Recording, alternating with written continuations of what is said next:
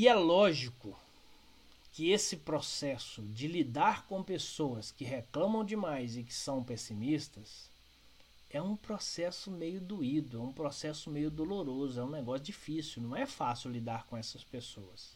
No entanto, só não é fácil lidar com quem reclama demais somente se eu não reclamo demais.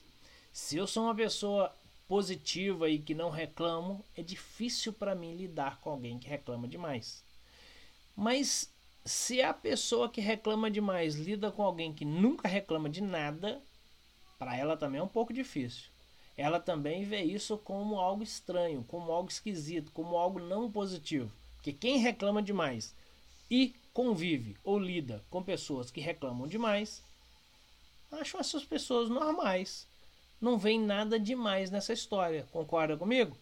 Se alguém que reclama demais lida com alguém que reclama demais, elas se apoiam. Então elas não se acham pessoas difíceis, não se acham pessoas complicadas. Elas se acham boas pessoas. Elas se acham pessoas precavidas, pessoas é, preocupadas positivamente, pessoas que pensam nas possibilidades de erro que talvez ninguém pense. As pessoas que são pessimistas, é difícil lidar com elas, mas só se eu não for pessimista. E quanto mais otimista eu for, mais é difícil eu lidar com alguém que é pessimista. Se eu estou no extremo da, da, do otimismo e a outra pessoa está no extremo da, do pessimismo, cara, para ter uma conversa legal com essas duas pessoas é praticamente impossível. Mas quando um pessimista encontra um pessimista, eles se identificam, eles acham isso legal. Então eles já não acham mais difícil. Então um pessimista, quando olha para o outro pessimista, ele não acha que ela seja uma pessoa difícil. Posso discordar das ideias dela, discordar de alguma coisa, mas aquele comportamento pessimista é visto como algo positivo.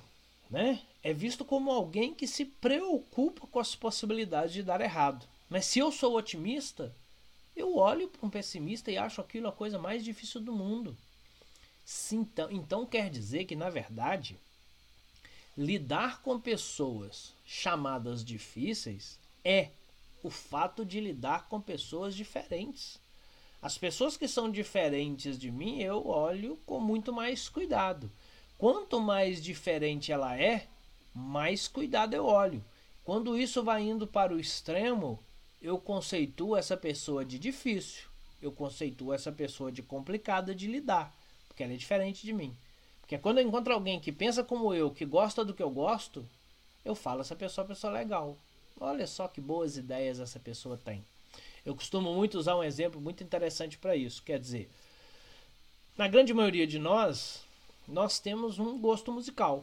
Eu gosto de um tipo de música, você gosta de um tipo de música que pode ser muito parecido com o que eu gosto ou não.